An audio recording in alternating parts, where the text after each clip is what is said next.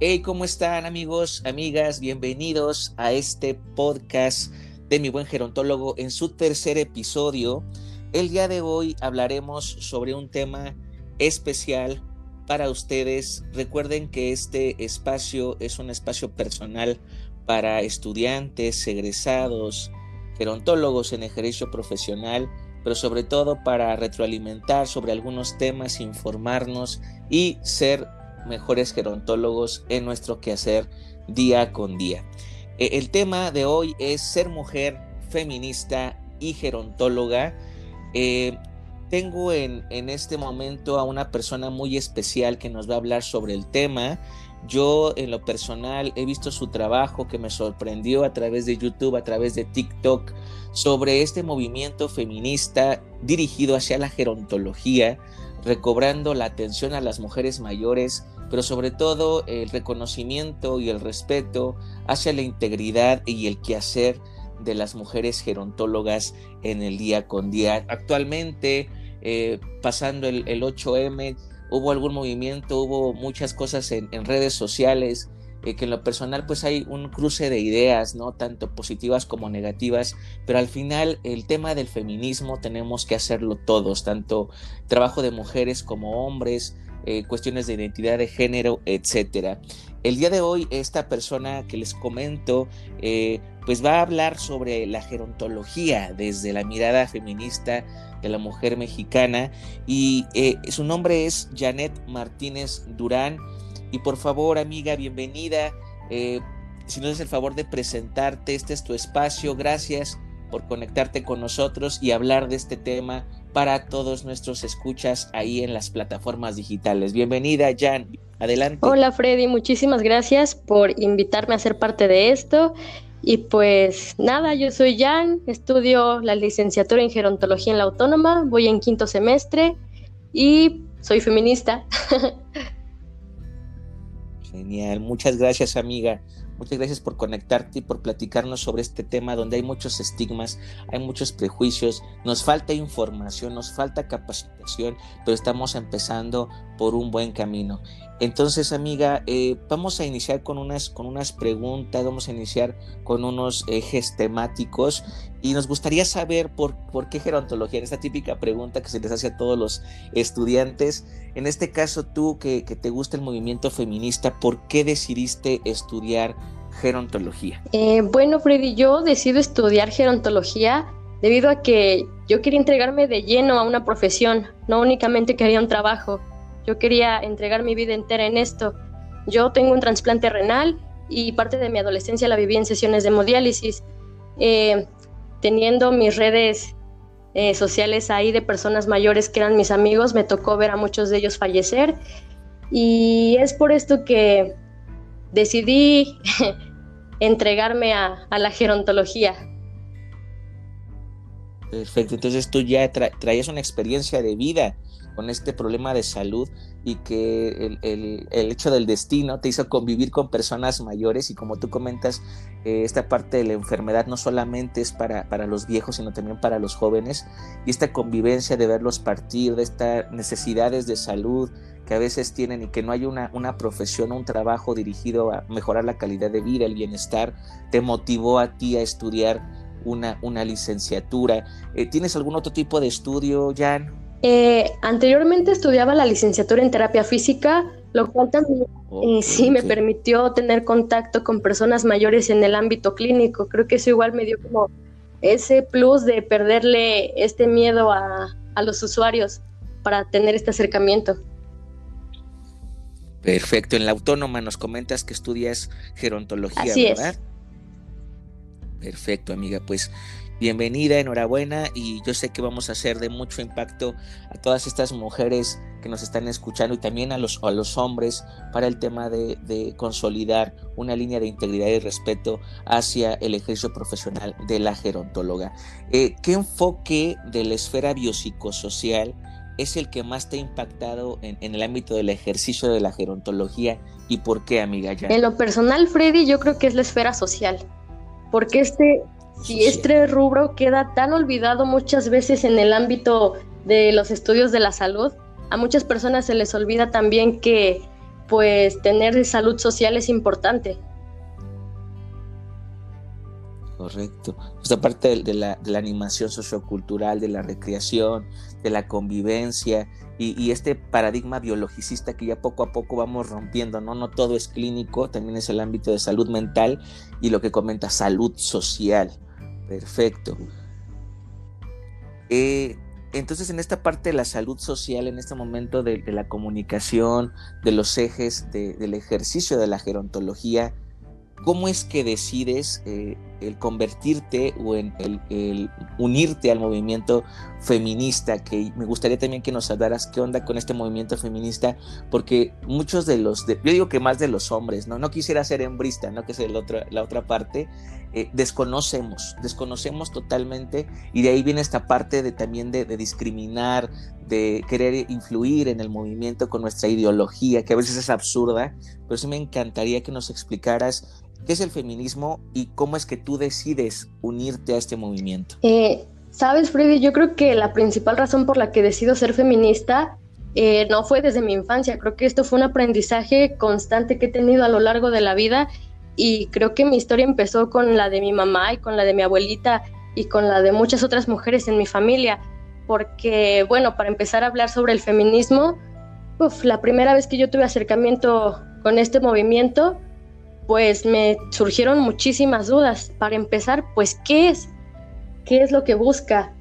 Y bueno, nosotras como feministas lo que buscamos es emancipar a la mujer de todos estos, vaya, de todas estas conductas machistas que, no únicamente eh, afectan a ella, sino también a los hombres, pero creo que hay más énfasis en el ámbito de nuestro sexo como mujeres.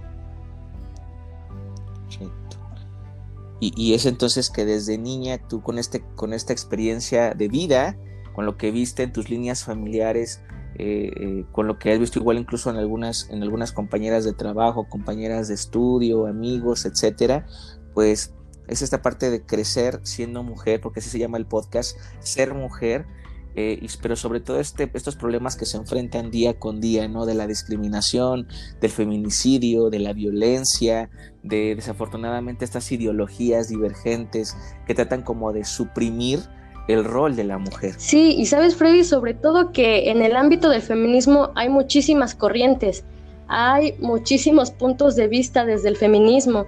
Y bueno, como comentaba yo, cuando tuve mi primer acercamiento con esto no tenía ni idea de nada, entonces el movimiento me llamaba la atención. Así que decidí investigar y pues bueno, yo encontré lo que era eh, el feminismo institucional. Algunas feministas son señaladas como traidoras porque abandonan eh, para muchas otras la causa por servir a un enemigo en un beneficio propio, pero pues esto es un error porque pues si nos damos cuenta en primer lugar, eh, gracias a este feminismo institucional, las mujeres podemos emerger dentro de aquellos ámbitos de los que se nos ha vetado a lo largo de toda la historia. Y bueno, también creo que en segundo lugar, poner en práctica estas propuestas feministas para así visibilizarnos en espacios públicos. en el ejercicio de servidoras públicas, porque también ahí encontramos mucho, mucho el esquema de la violencia, del crecimiento laboral de, de, los varones, del reconocimiento incluso hasta político, ¿no? De los, de los hombres. Y, como tú comentas, gracias a este tipo de, movimientos o de corrientes del movimiento feminista, es como ustedes logran posicionarse, ¿no? Con un montonal de, enfrentamientos, un montonal de, mujeres que se han visto frente a, mm, lo que son cuestiones incluso hasta de, jurídicas, legales, y, y, que tienen que ver también con su integridad física, ¿no? Sí, así como lo mencionas, Freddy, es una tarea muy ardua que pues incluso a la fecha se sigue trabajando en ello. Y que, desafortunadamente la ley y pues todos los, procesos eh, jurídicos pues todavía se quedan carentes ¿no? para resolver un problema que a veces se presenta desde una célula social tan básica que es la familia. Entonces, eh, con, todo este panorama que nos das, querida amiga, eh, ¿cuál es tu objetivo como gerontóloga ya en esta parte de, ser mujer, gerontóloga feminista? ¿Cuál sería como tu objetivo? Creo que mi objetivo, el principal, o podríamos decirle también el final, porque es como que la raíz de todo esto es emancipar a la vejez del, del neoliberalismo, porque si nos damos cuenta, es de aquí de donde nacen todos estos estigmas, todos estos prejuicios sobre la vejez, y se me hace tan incoherente que en una sociedad donde se enaltece a la juventud y a la vejez la infravaloramos, pues es que aquí algo debe de haber mal, algo debe de haber mal con los individuos. Sí, sí, como tú, tú lo ves en tu, tu en tu profesión como, como gerontóloga, esta erradicación del viejismo, esta erradicación del prejuicio, algo debemos estar haciendo mal o estamos fallando como para construir este concepto social que es, que es la vejez. Y es lo que, lo que pude ver en tu trabajo también, en esta parte de, de tus videos que subes a tu canal, de los TikToks. Entonces, en este objetivo tú comentas de una emancipación eh, de la vejez un empoderamiento de las mujeres mayores, ¿verdad? Sí, así es, porque, bueno, regresando a este tema del el sistema neoliberal en el que estamos inmersos, a las personas no se nos ve como humanos, sino como un recurso humano. Y cuando envejecemos, para los demás ya no funcionamos, ya no servimos. Entonces esta situación tiene que cambiar. Y yo creo que las herramientas que me ha brindado hasta ahora la gerontología, pues me, me va ayudando a ampliar mi panorama para poder cambiarlo y es lo que necesitamos, amiga, que, eh, pensamientos jóvenes, en este caso como el tuyo, y a través del trabajo que realizas en las, en las redes sociales, se pueda cambiar este pensamiento que al final eh, nos, va, nos va a ayudar a construir eh, unas mejores formas de, vivir, unas vejeces diferentes a la que ya estamos acostumbrados a ver, llenas como de este panorama clínico, biológico, pero que al final sabemos que la vejez es una construcción social y que está influida por todas las ideologías políticas, por todo, toda la perspectiva generacional. Eh, entonces, ya tú que tienes esta visión bien conformada, ¿cuál sería el mayor reto que tienes como gerontóloga feminista, Creo que el mayor reto no sería solo uno. Creo que el primero sería que la psicoeducación que yo puedo brindar, tal así como lo comentas con el canal de YouTube o desde los TikToks, que esta psicoeducación que yo pueda brindar sea efectiva para que yo pueda cambiar la cosmovisión sobre la vejez, el envejecimiento y el geronte, y la cual no es nada fácil. No, no es nada fácil. En el sentido como tú comentas que a veces hay problemas para, para visibilizar a la vejez, ¿no? Y ahora en esta parte de, de, separar, porque cuando decimos los adultos mayores estamos suprimiendo a la mujer mayor que lo correcto sería decir las personas y los, las mujeres y los hombres mayores que tienen formas diferentes de envejecer, que tienen diferentes necesidades y que también desafortunadamente el sistema de salud, las políticas públicas se enfocan más a los, a los hombres que a las mismas mujeres mayores en contexto con sus necesidades, con sus problemas que traen desde niñas que no se han podido resolver y que al final complejizan eh, su proceso de envejecimiento. Eh, y que actualmente tú igual hablas en, tus videos de una feminización del envejecimiento. Entonces, con este, con este contexto que tú nos planteas, Jan, ¿cómo vas a superar este reto? Bueno, este primer reto del que menciono sobre hacer esta psicoeducación eficaz, la debo hacer desde el ejercicio de mi profesión, siendo visibilizada por mis conocimientos, por mi trabajo, por mis demandas y exigencias sociales para con nosotros en pro de las personas mayores. Y esto no quiero que mi trabajo se vea reflejado ni por mi sexo ni por mi apariencia física, porque tal como se menciona, pues creo que en el área de la salud existe muchísimo machismo, desde el personal de salud hasta los usuarios. Y pues creo que yo lo solucionaría eh, tomando como referencia Folcott, yo lo haría ejerciendo el conocimiento, el conocimiento que me ha brindado la gerontología. Mi plan es psicoeducar, mi estrategia es buscar los medios y hacerlo, llevarlo a cabo y no parar. Correcto. Has tocado un punto muy, muy interesante, Jan, respecto a el ejercicio como, como gerontóloga, ¿no?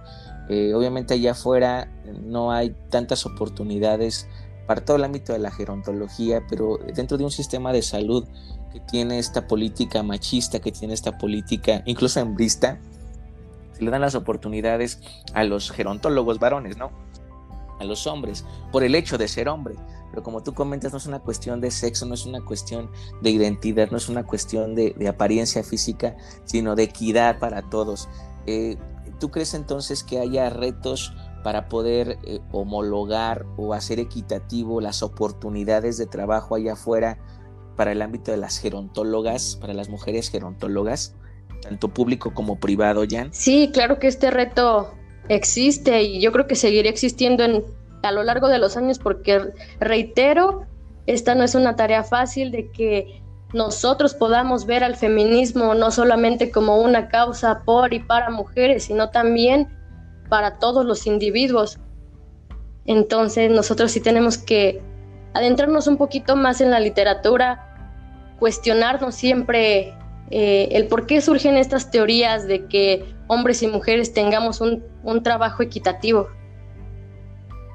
Digno, con las mismas, eh, los mismos derechos, porque como tú comentas igual en, los usuarios, en las personas mayores, hay un nivel de, machismo, hay un nivel de, violencia de género, en el sentido de que es que por ser hombre él sabe más que una mujer gerontóloga, ¿no? vamos a darle mejor la oportunidad al, hombre gerontólogo porque ellos son más tranquilos que las mujeres gerontólogas y, en, nuestro, en nuestra residencia geriátrica, en nuestro centro gerontológico, casa de día o cualquier tipo de institución que donde se necesite el trabajo de este profesional, pues se vean beneficiados los, los hombres, no por el compadrazgo, por las palancas, por los amigos y que pues, al final también es un micromachismo, no una forma de discriminar a las mujeres.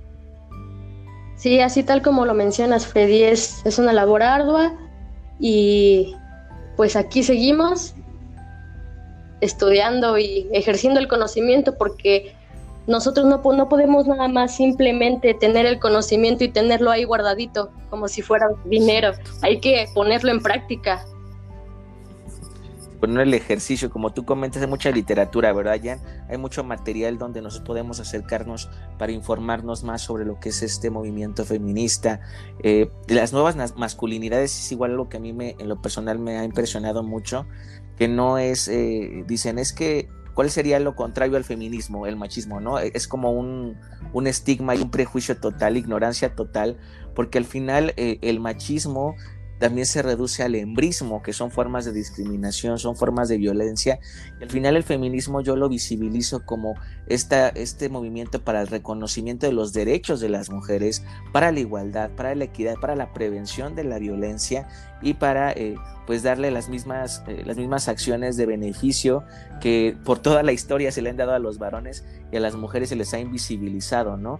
Y que al final las nuevas masculinidades pues te ayudan a, tener formas más eh, correctas, más óptimas para la convivencia social y tratar de, no discriminar o, no violentar, más bien dicho, no tratar no violentar los derechos de las mujeres. Entonces, amiga Jan, ¿qué has aprendido de, esto del feminismo y cómo lo pones en práctica en tu vida? Porque no solamente es el tema del ejercicio de la profesión, sino en tu vida día con día.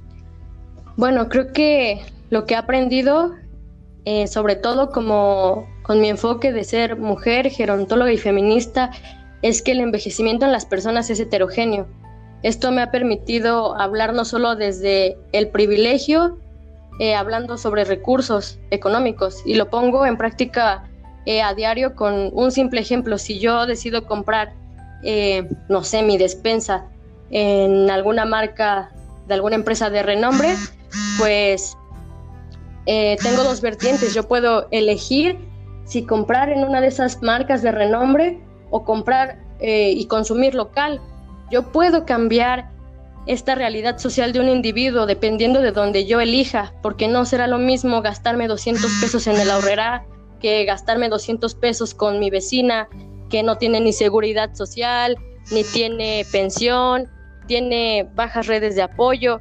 Estos 200 pesos que para ella le pueden dar un soporte y un sustento económico, pues pueden cambiar y dignificar pues algunas cuestiones sobre su vida y creo también que, que esta parte de, todo lo que digo, no, yo no trato de glorificar a la pobreza, porque pues no, no me refiero a esto, porque muchas veces se cae en ese falso discurso, en mira cómo la señora ya está grande, ya está viejita, y, y sigue echándole ganas, porque creo que la vulnerabilidad social no es un don para ver cuánto aguantamos a la vida, es un problema de salud pública.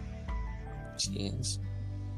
Así es, y, como tú comentas, es algo que nos, nos corresponde a todos como individuos dentro de una célula social como es la familia, como profesionistas como tú lo eres ahora que te estás preparando para ser una excelente gerontóloga y luchar por este movimiento que es el feminismo.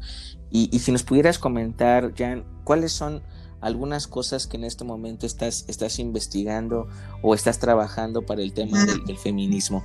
Como ya lo mencionabas anteriormente, Freddy, ahorita lo que estoy estudiando más es la feminización del envejecimiento.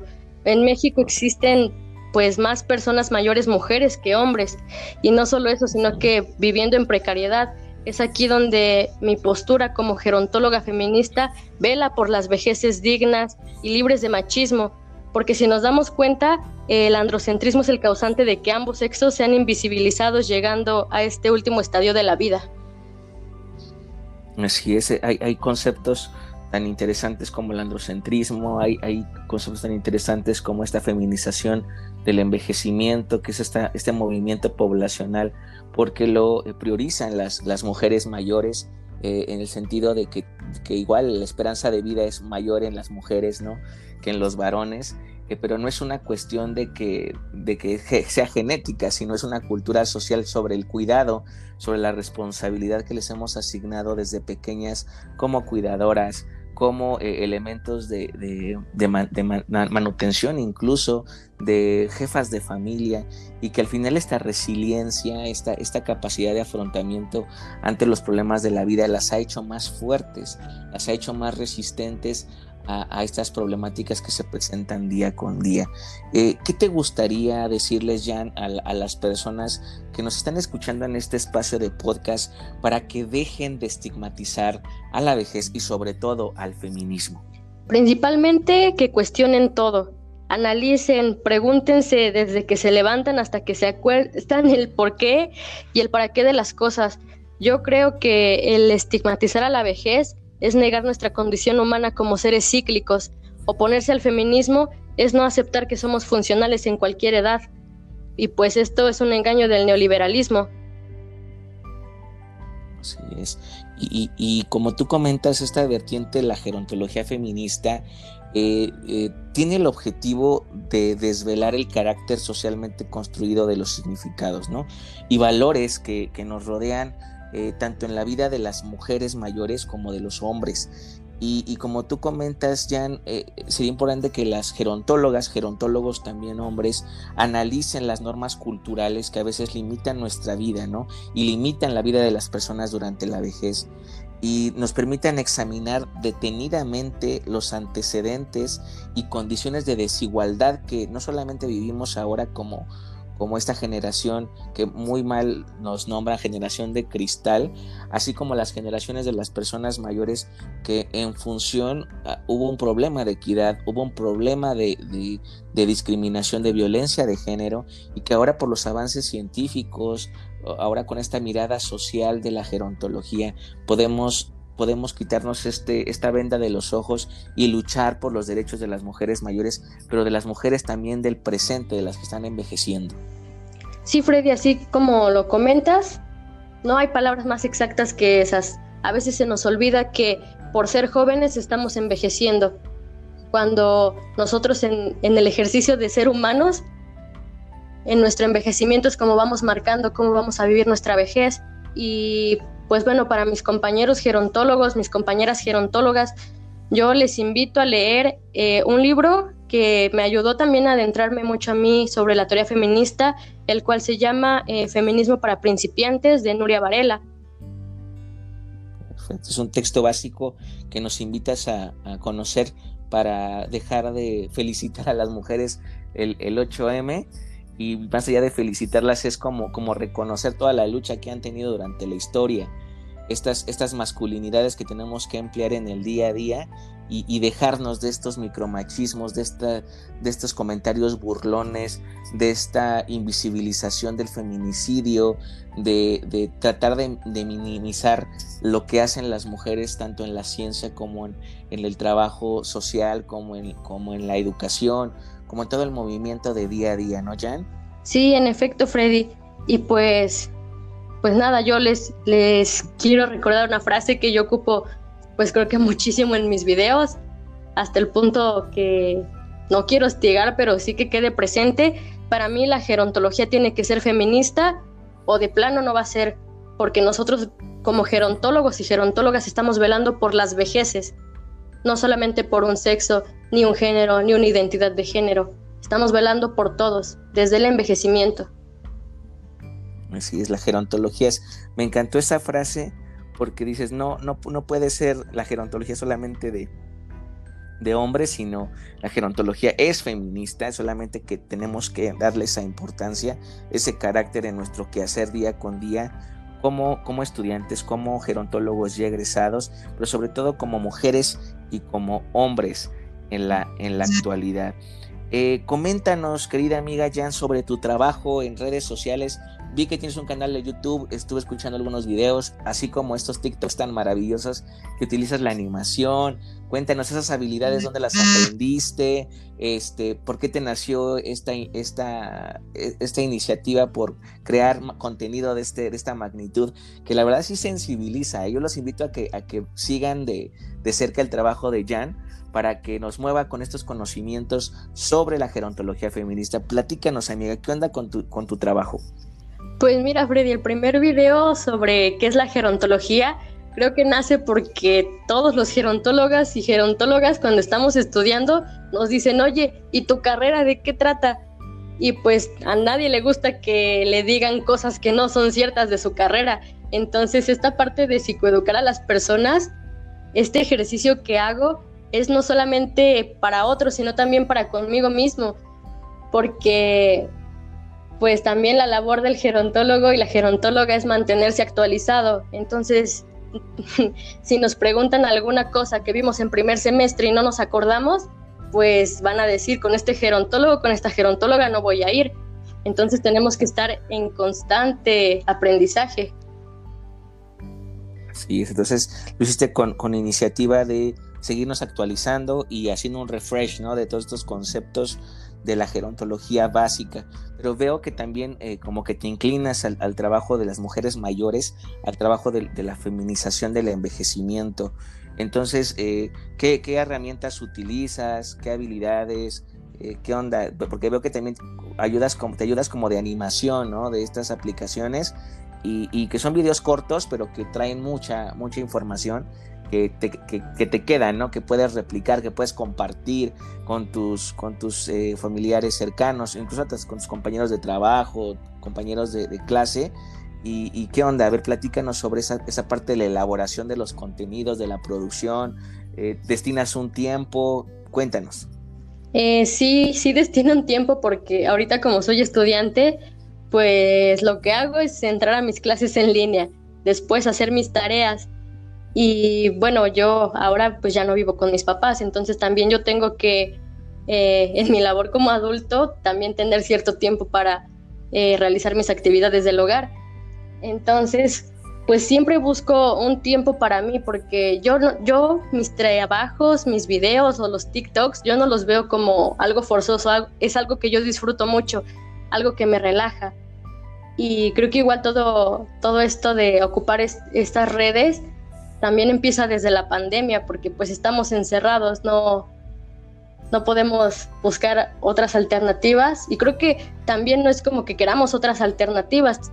Cuando tenemos en Internet al alcance de la mano, pues cualquier tema. Así es. Y, que nos, nos, nos propones una, una mirada fresca sobre esta rama de la gerontología, que es la gerontología crítica, y que tiene una, subdisciplina que es la gerontología feminista, que como lo ha comentado la querida Jan en este, en este podcast, eh, se va a cuestionar cómo los factores políticos, económicos y sociales impactan sobre el envejecimiento de las mujeres. Eh, Jan a través de estos contenidos que sube analiza ciertos hechos que han caracterizado las vidas de las, de las mujeres mayores en su vejez y las, las influyen en su comportamiento durante esta etapa final de la vida, eh, la ausencia de tiempo libre por la entrega a los demás, eh, como las, la abuela, ¿no? La abuela cuidadora, la mujer que, está ante, ante, los nietos, ante los hijos, eh, el tema de la menopausia, el tema de cambios físicos que son característicos de las mujeres y que a veces nosotros como, como que hacemos una mirada homogénea de lo que es la vejez, que es erróneo, o sea, Jan es lo que trata como de proviciar en su, en su trabajo. Eh, por favor, chicos, no podemos generalizar la atención a las personas mayores. Las mujeres mayores tienen sus características, tienen sus procesos, tienen problemáticas diferentes a las de los hombres y necesitamos construir mejores formas de vivir el envejecimiento, la, vejez, desde las niñas hasta las mujeres mayores. Entonces, nos decía Jan eh, que, el objetivo también de la gerontología feminista es empoderar y romper con la imagen que, se les presenta únicamente a las mujeres mayores como esta abuelita, ser vulnerable, dependiente, que están eternamente necesitadas las mujeres de la atención de los demás. Y eh, Jan, tú nos propones cambio, ¿verdad? Cambio de la gerontología, cambio del ejercicio hacia las mujeres. Sí, así es. Yo lo que propongo es cambiar todos estos paradigmas que se han aprendido a lo largo de nuestra socialización sí, sobre nuestra socialización, sobre las vejeces, porque tal como lo mencionas, pensamos que son homogéneas, pensamos que todos los gerontes son iguales, y no es así. Hay muchos estigmas, hay muchos prejuicios, hay personas mayores que ni siquiera pues tuvieron hijos y se les dice abuelitos. Entonces, pues sí hay que cambiar la perspectiva desde nosotros para que así podamos cambiarla ante los demás. Además de lo, que tú nos comentas, las mujeres que se van aproximando a la vejez, las, las mujeres próximas a ser mayores van a tener una mayor experiencia laboral ¿eh? y seguramente eh, son, son mayores sus recursos económicos y formativos que sus predecesoras, ¿no? Porque viene de la mujer eh, antigua, de la mujer de la época neoliberal, a la mujer de esta, de esta época tecnológica, de esta, de esta época de cristal, de generación de cristal, lo que sin duda también cambiará el modelo normativo de la edad y particularmente lo que es el envejecimiento femenino.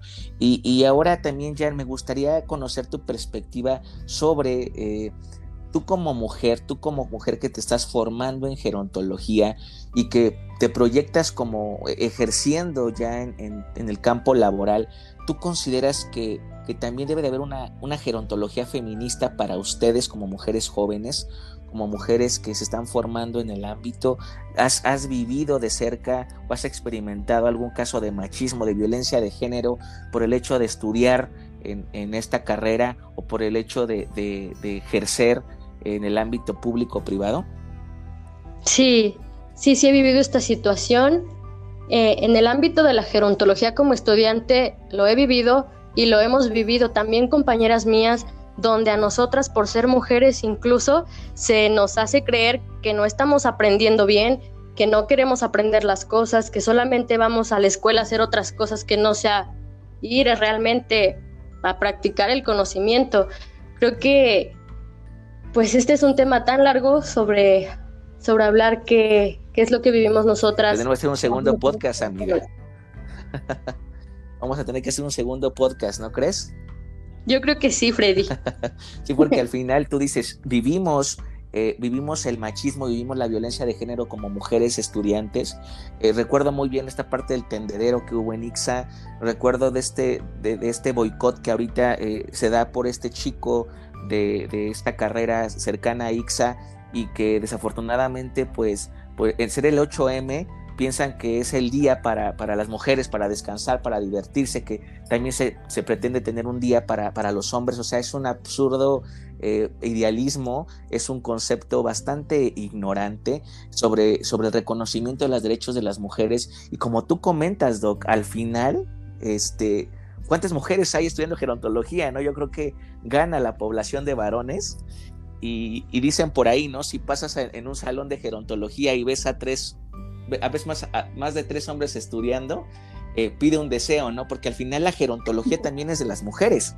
O sea, veo muchas alumnas y que al final también en el campo laboral están saliendo adelante las mujeres gerontólogas, pero como te comento, estamos en un, en un contexto de mucho machismo, de poco, poca atención a los derechos de las mujeres. Entonces, ¿tú qué opinas sobre esto de que, de que se debe de capacitar mejor a los profesores sobre feminismo, se debe de capacitar a los estudiantes, a los, a los directivos, a las personas mayores, tanto hombres como mujeres, porque también viene de ellos a veces los micromachismos. Eh, ¿Tú qué crees que tenemos como, como estrategias para ir cambiando esta visión? ¿Qué opinas sobre este tema, amiga? Yo, creo, sabes, Freddy, que sí se debe de, de cambiar esta estructura de pensamiento no únicamente para eh, las gerontólogas o los gerontólogos o el personal que da clases en el IPSA, sino creo que es para toda la población en general, porque no basta con que 10 personas pensemos eh, correcto sobre el feminismo cuando las otras 90 no, no se toman la labor de estudiarlo y solamente criticarlo desde afuera. Y creo que las mujeres ya estamos cansadas de maternar a la sociedad ya estamos cansadas de decir, la vida no es así, tienes que hacer esto, tienes que hacer el otro, ya, ya estamos hartas. Sí, sí, y es terrible estos comentarios, cómo se expresan en redes, así de, ah, pinches viejas, nada más se la pasan fastidiando, ¿eso qué de su, de su pañuelo verde o morado? O sea, como que este, esta terminología, esta expresión, ahí vemos a próximos violentadores, a generadores de, de, estigma, a generadores incluso hasta de feminicidio. Entonces, también, Jan, ojalá puedas motivar a estas chicas que nos están apoyando, que nos están escuchando en el podcast, que si viven una situación de violencia, no se dejen, que se acerquen con personas de este movimiento para ejercer su derecho, porque a veces igual por miedo, ¿no? Ya por miedo de que eh, vaya a, surgir más problemas, eh, de que nos sentimos eh, a, veces como acosados, nos sentimos violentados y acercarnos con un profesor, una profesora, con un directivo, decimos, es que a lo mejor se van a poner del lado del, generador de violencia o la generadora de violencia, entonces, ¿cómo los podrías tú motivar para que, para que puedan ejercer su derecho como mujeres? Creo que podría motivarlos porque nosotros nos vamos dando cuenta a lo largo de nuestra vida cuando una cosa es injusta entre hombres y mujeres, ahí nace un micromachismo. Cuando nosotros somos capaces de percibir esto, también nosotros somos capaces de querer cambiarlo. Y como lo mencionas, por el miedo no lo hacemos, por miedo a ser juzgadas, por miedo a que se nos diga que fue nuestra culpa cuando no es así. Porque incluso yo, antes de eh, incursionar en el ámbito feminista, también muchas veces fui hostigada, acosada, atacada y yo lo normalizaba y creía que estaba bien. Entonces yo invito a que si estás sufriendo algún tipo de violencia simbólica, psicológica, social, conmigo tienes una amiga, te puedes acercar. Yo no estoy para juzgarte, estoy para apoyarte. Así es, ojalá hubiera personas que tuvieran más pensamiento como el tuyo, eh, así como el comentario que te hice de la manera en que se expresan en redes, de que de juzgan por este término de vieja, ¿no? Que en el ámbito de gerontología, vieja para nosotros es una mujer mayor, científicamente.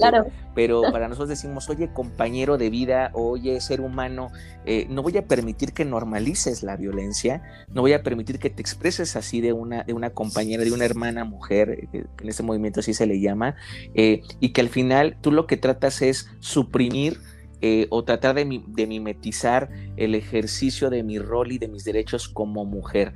Y lamentablemente eh, al momento de expresarte así conmigo, lo haces con tu hermana, lo haces con tus hijos, lo haces con tu abuela, lo haces con tu propia madre, entonces estás lastimando y lacerando una generación que prácticamente, como tú comentas, están cansadas ya de, darle esta, esta, parte de la maternidad, de, querer... Eh, tratar de hacer de lado el derecho que tienen para, para el aborto, el derecho que tienen para temas alimenticios, el temas de salud, temas asistenciales, y que actualmente igual hay un movimiento por el tema de la menstruación que también está eh, dando mucho interés en el ámbito de la gerontología, que ojalá después nos pudieras platicar ya siendo más específicos con otros tópicos, pero que en este primer podcast, amiga Jan, surgieron muchas dudas, surgieron muchos esquemas que yo sé que tú también los vas a poder resolver, pero sobre todo motivarnos a introducirnos al tema de la gerontología feminista. Querida amiga, ¿dónde podemos encontrar? ¿Tienes redes sociales?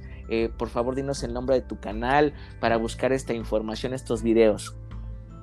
Sí, claro. Mira, Freddy, me encuentro eh, tanto como en TikTok y en YouTube como Gerontología en Corto. Y pues en Facebook simplemente tengo mi perfil personal, que es este, Janet Durán.